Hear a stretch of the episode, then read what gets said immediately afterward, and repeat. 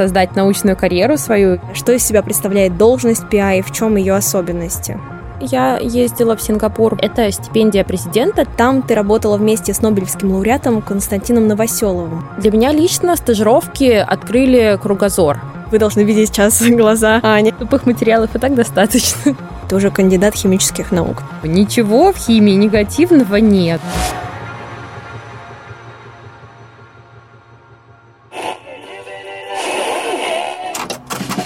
Всем привет, меня зовут Анастасия Гуляева, я сценарист и ведущая медиапроекта «В мире ученых». Вы слушаете наш одноименный подкаст, гости которого – успешные молодые ученые.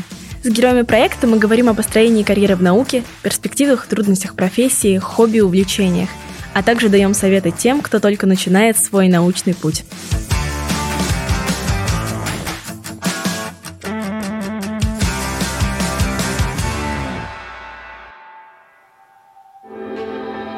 В мире ученых.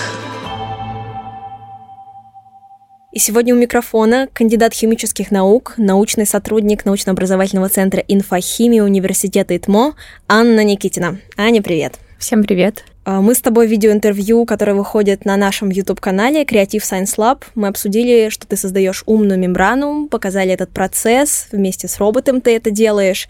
Ну давай здесь для наших слушателей расскажи коротко, что это такое, с чем его едят и вообще для чего это.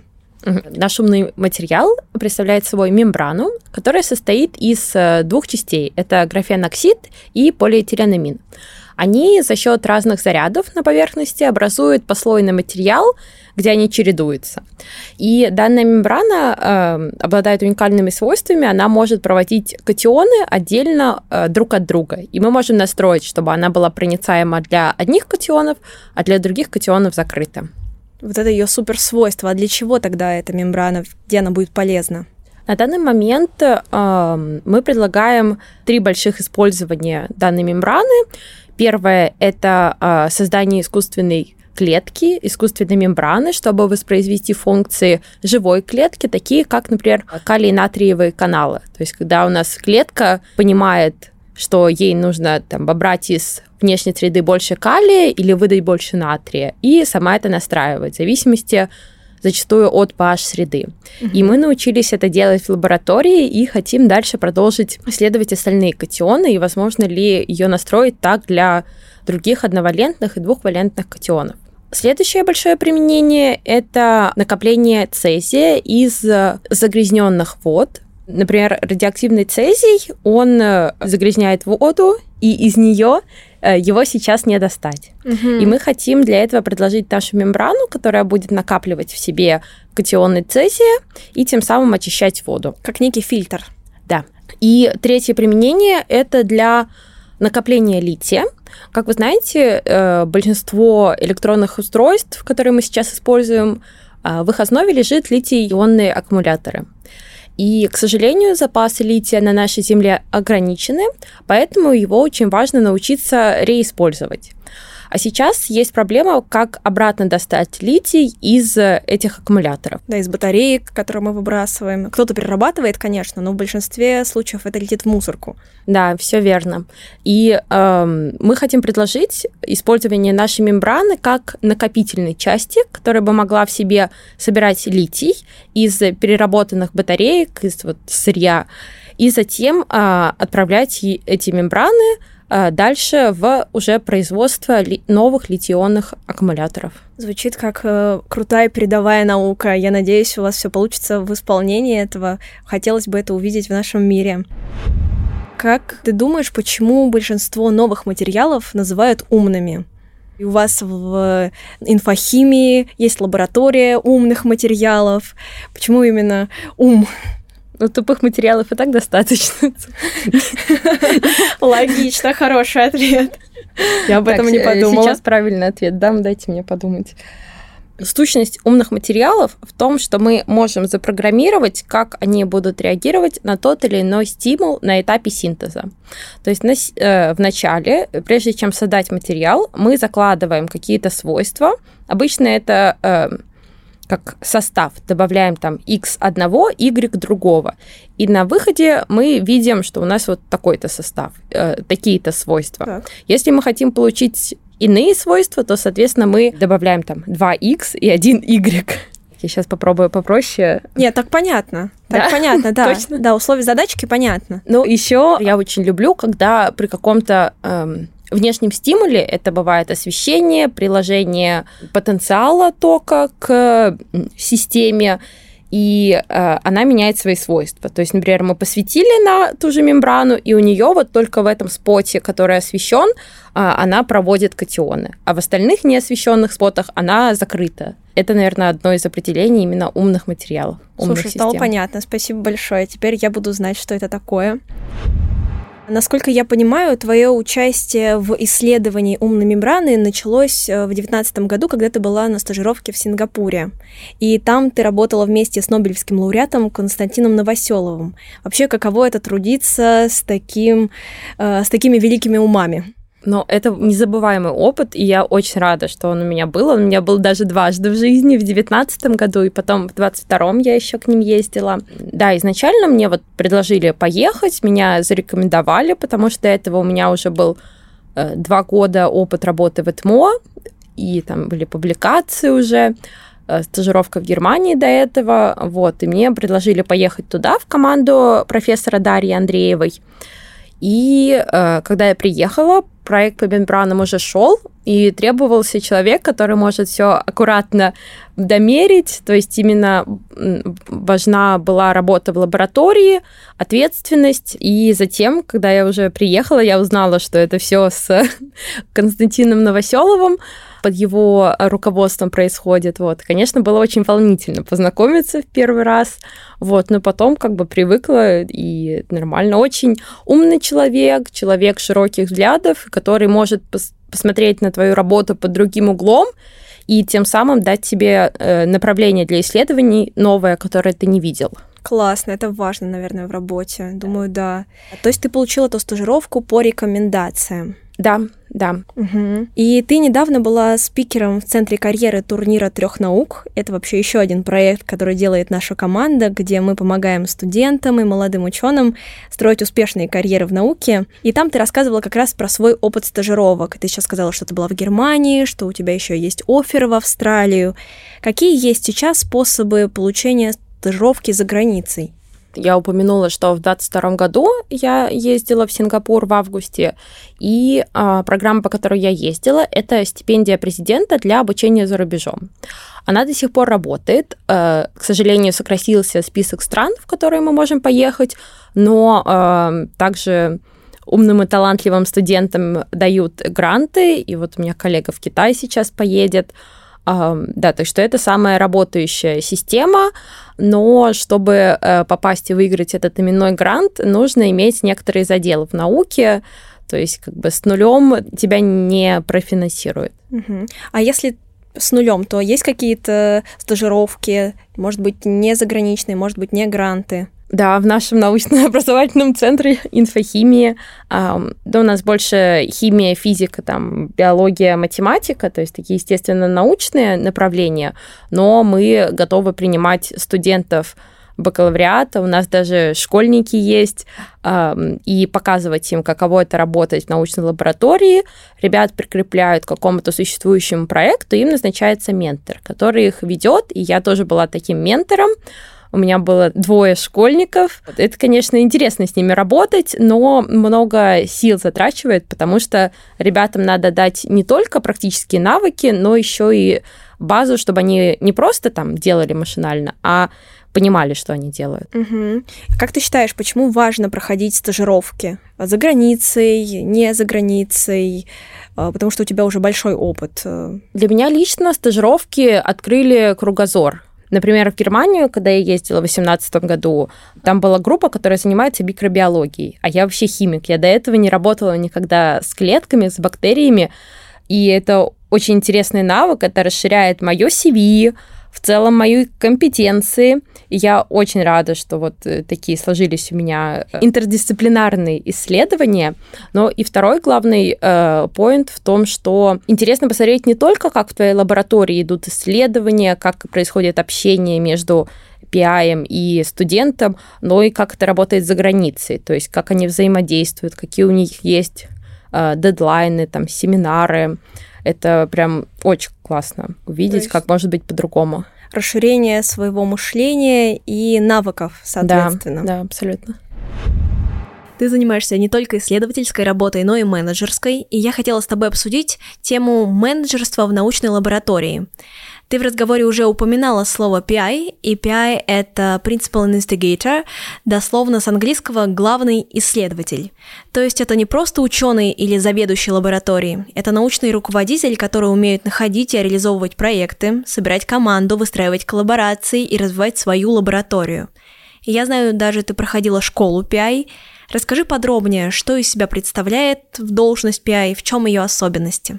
Это интересный вопрос, который я тоже не, не сразу поняла, потому что э, разница, она такая не совсем очевидная простому обывателю. Наверное, от научного руководителя PI отличает большая вовлеченность в проект, когда ты реально не просто приходишь там с 10 до 6 и все, а ты живешь этим. То есть это работа 24 на 7, это постоянный поиск софинансирования новых сотрудников, курация этих новых сотрудников, потому что ты делаешь не только работу менеджера, а еще и научный вклад. То есть ты как бы ведешь этот проект и с научной точки зрения также. И э, школа PI, которая у нас проводит лаборатория СКАМТ в университете ИТМО, это уникальный опыт, потому что приезжают люди, которые чуть моложе меня, но уже с колоссальным опытом, с там, кучей выигранных грантов в индустрии и в науке, и за рубежом, и в России. И интересно их послушать, перенять их опыт, подумать, ложится ли это на мою жизнь и на мои желания mm-hmm. или нет. И пока, конечно, я еще думаю, потому что школа PI это и ответственность большая, где ты не только за себя отвечаешь, но и, соответственно, за свою научную группу. То есть ты должен, чтобы у них у всех там э, была обеспеч... работа, была зарплата. работа, была зарплата, конечно, и это колоссальная ответственность, которой я надеюсь, я приду, и вот постепенно у меня там э, была мини-группа, где были бакалавры. Я такая уже понимаю, надо им ставить задачи, надо с них спрашивать задачи потом, и, наверное, с возрастом это придет все. То есть ты хотела бы к этому прийти? Или не совсем? Ну, наверное, э, на 60% хотела бы так. Это больше, чем половина. А вообще такая школа — это регулярная история? К счастью, да. Э, школа проводилась уже дважды в стенах э, университета ИТМО. И весной будет третий набор.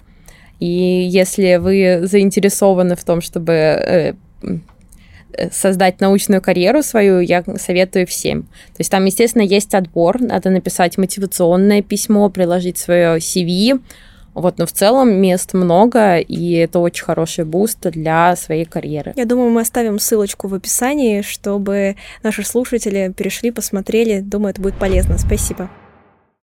Э, давай продолжим говорить о твоей карьере. И исторически ИТМО — это Институт точной механики и оптики. И кажется, как будто для карьеры химика это не самый типичный выбор университета. И чем ты руководствовалась, когда ты выбирала университет, почему ты там осталась? Изначально в бакалавриате я училась в технологическом институте, который направление у меня было химтехнология. И со второго курса я работала в Институте высокомолекулярных соединений при Российской Академии Наук. И там были очень классные проекты. Мы занимались разработкой сорбентов для определения холестерина в биологических жидкостях два, два с половиной года я там отработала, написала э, бакалаврский диплом, но, к сожалению, все эти два года были там практически без оплаты труда и такая очень немного советская система, и мне захотелось э, попробовать что-то еще. И в ЭТМО за год до моего поступления запустилась химическая программа, на которой учились мои друзья. И они такие, вот у нас прикольно, типа, приходи. И э, я пришла к ним, рассказала презентацию перед профессорами, и без э, вступительных экзаменов по конкурсу портфолио я поступила сюда. И, естественно, я, как видела, тут у нас новая лаборатория была, э, классные заряженные, в хорошем смысле слова, руководители. И я осталась здесь в магистратуру, и затем у меня все очень хорошо пошло, и как бы У меня, наверное, даже не было особо сомнений, идти в аспирантуру или нет. То есть я осталась в аспирантуру, и аспирантуру, в свою очередь, я уже закончила за три года, а не за четыре, потому что захотелось более Эм, большей самостоятельности какой-то. Ты уже защитилась, и как вот я назвала ранее, это уже кандидат химических наук. Да, да, в декабре я защитилась. Вот. Очень здорово. И насколько я знаю, что в твоем профессиональном пути ты не пробовала работать в коммерческих организациях. Почему тогда остаешься в фундаментальной науке? Я хотела уйти в коммерцию. То есть я, эм, когда искала работу постдоком, я э, подавалась в индустриальные компании, в какие-то фарм-компании, но э, не было вакансий, на которые я бы подошла 100%, и из-за того, что довольно большой конкурс, то я не прошла. Поэтому сейчас я вот продолжаю свой путь в фундаментальной науке, но очень интересно было бы попробовать себя в каком-нибудь R&D. То есть в качестве другого опыта, а там посмотреть, где остаться на будущее. Да, да. Угу. Ты уже упоминала во время нашего разговора про менторство, и как раз сейчас хотела обсудить еще эту тему. Ты являешься ментором в проекте «Центр карьеры турнира трех наук», а также имеешь опыт менторства в других проектах. Ты говорил, что работаешь со школьниками. С каким запросом к тебе приходят ребята? Если говорить про э, менторство в Центре карьеры, то здесь был очень специфический запрос в прошлом сезоне от девушки, которая хотела переехать в Сингапур. И здесь у нас такое было больше и про жизнь там, и про э, написание CV и помочь ей подобрать позицию. То есть мы там э, какие-то сайты с ней э, посмотрели, я дала там ценные указания, куда еще можно зайти, посмотреть, как лучше написать. Вот, то есть в целом на этом, наверное, моя специализация сейчас. То есть хочется говорить, что ментор — это не тот человек, который сделает за вас. Подскажет, направит, поделится опытом, но руками делать точно не будет. Да, все так. Наша работа была в формате таких выполнения домашних заданий, то есть она по моим рекомендациям делала свое CV, составляла мотивационное, и на следующем занятии мы его смотрели вместе, и я давала там повторные правки, которые она могла учитывать, могла не учитывать. И как результаты сейчас? Слушайте, сейчас э, в процессе, то есть она ищет еще э, вакансию, потому что это, конечно, сложно. В Сингапуре очень высокий конкурс, из-за этого сложно туда уехать. Ну, надеюсь, все у нее получится, потому что такой был прекрасный ментор. Спасибо. А вообще, как ты думаешь, зачем ты этим занимаешься? Э, менторишь других людей? Потому что я умею это делать. То есть мне хочется научить э, и как бы дать знания. Потому что я очень много набила шишек в этом плане, что там какие-то плохие CV, плохие мотивационные, и, возможно, из-за этого у меня было там довольно много отказов при поиске работы. И сейчас, когда я знаю, как э, что делать, мне хочется эти знания еще кому-то передать, чтобы люди не свои собственные ошибки совершали, а могли научиться на моих. Круто, такой новый level. Здесь да. я прошла, здесь обходите. Спасибо большое. И сейчас мы с тобой перейдем к традиционному блоку Блиц. Короткие вопросы, короткие ответы. Погнали. Во фразе «химия любви» какая лежит химия? Вы должны видеть сейчас глаза Ани. Так. Химия любви? Ну, это про гормоны, наверное, эндорфин, там вот эти все штуки. Отлично. Как скоро роботы будут делать всю опасную работу в большинстве химлабораторий? Не очень скоро, хотелось бы в ближайшие пять лет потому что себестоимость роботов-манипуляторов, она все еще высокая, и не каждая лаборатория может себе его позволить. То есть тот робот, который мы показывали в видеоинтервью с тобой, он стоит э, порядка там, 5 миллионов, 7 миллионов рублей или долларов? Он стоил около 5,5 миллионов рублей в 2020 году. А там по курсу считайте сами. В каких случаях термин «химическое» носит негативный характер? Какой сложный вопрос. Слушайте, ничего не могу не знаю, а что может быть негативного? Ничего в химии негативного нет. Она работает на благо общества. Хорошо. А правда ли, что серебро повышает иммунитет и очищает воду? Ну, не само серебро, а катионы серебра, вот, но То есть э, это как в церкви раньше святая вода заряжается от серебра. Ну, там очень маленький процент катионов, которые отрываются от серебряной ложки и переходят в воду, поэтому это такая спекуляция. Все тайны раскрыты. Спасибо, Аня, тебе за разговор. Было полезно, увлекательно и очень круто. Спасибо вам. В мире ученых. Этот подкаст был записан в подкаст-студии ТМО Мегабайт Медиа. Это молодежная мультиформатная медиа о науке, образовании и жизни Петербурга. Подписывайтесь на их соцсети в Телеграме и ВК. Вы слушали подкаст «В мире ученых», который выходит при поддержке Президентского фонда культурных инициатив. Если вам понравился этот выпуск, ставьте сердечко, подписывайтесь. Это правда очень помогает нам в продвижении. Смотрите видеовыпуск с нашей героиней на YouTube-канале Creative Science Lab – вы сможете увидеть, как Аня собирает умную мембрану и в чем ей помогает робот, а также узнаете, сколько стоят публикации в журналах и что происходит с международным сотрудничеством сейчас. Переходите по ссылкам в описании, подписывайтесь, чтобы не пропускать новые выпуски и стройте свои успешные карьеры вместе с нами. До новых встреч. Пока.